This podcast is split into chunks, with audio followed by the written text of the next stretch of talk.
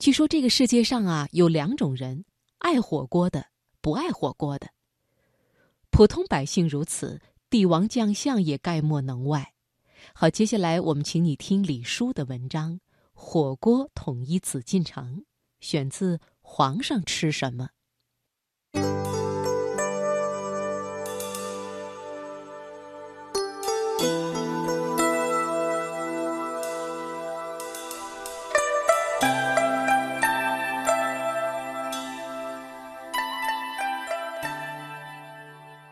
这是最简单的人群二分法，比如写山家清供的林洪和写随园食单的袁枚，两个人都是有点小钱的吃货，但前者热爱火锅，后者则极其厌恶它。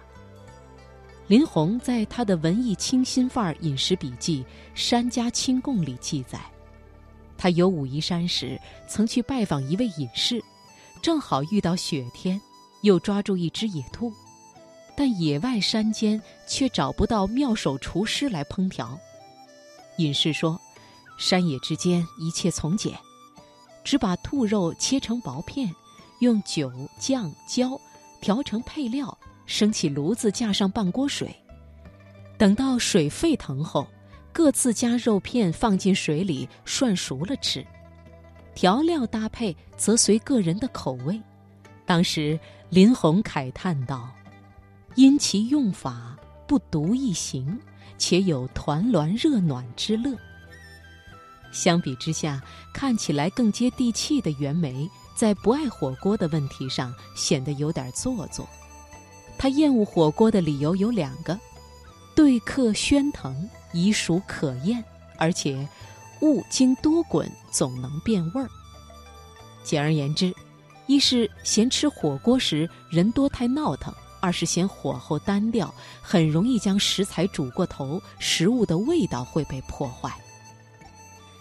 乾隆是有名的火锅爱好者，以乾隆五十四年的御膳菜单为例，乾隆在这一年中起码吃了两百多顿火锅。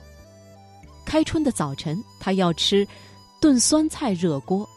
初夏御膳房进贡的是野意热锅和山药鸭羹热锅，入秋他的早饭里居然还有燕窝葱椒鸭子热锅，等到了冬至，终于可以大快朵颐，一顿饭竟然连吃三道含有鸡、羊肉和口蘑的火锅。故宫博物院里藏有一件乾隆御用银制火锅，整体由盖锅。炉架、炉圈、炉盘、酒精碗六部分组成，菊花纹样十分清新典雅。锅底还有清晰的炭烧痕迹，可见乾隆皇帝对这个火锅的使用效率。皇帝爱吃火锅，六宫的娘娘也当仁不让。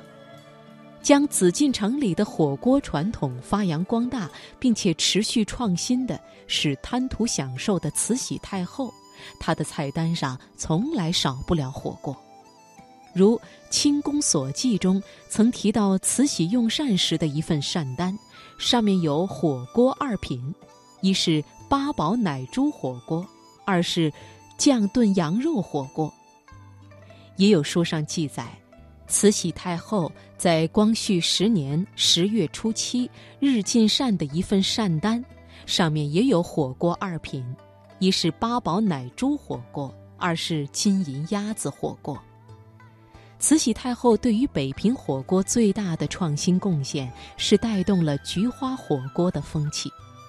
清末民初徐科的《清拜类钞》中曾经记载，京城冬天，酒家经常在桌上放个小火锅，最流行的莫过于放了菊花瓣儿的菊花锅。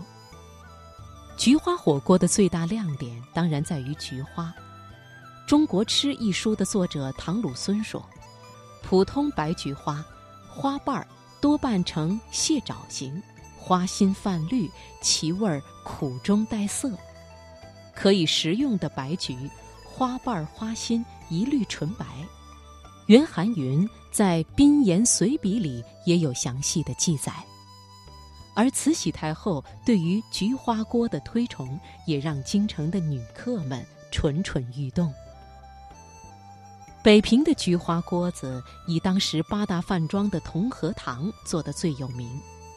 据说这种菊花锅总是点好酒精后才端上来，高汤一滚之后，茶房把料下锅，再放菊花瓣儿，盖上锅一焖，立刻撤下去分成小碗给客人。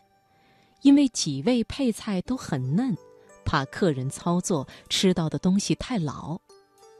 同和堂的菊花锅子汤，用的不是鸡鸭汤为汤底，而是上好排骨吊的高汤。就这样，在火锅这件事上，整个北京都达成了一致。从深宫内院到大街小巷，大家都在涮涮涮，涮得不亦乐乎。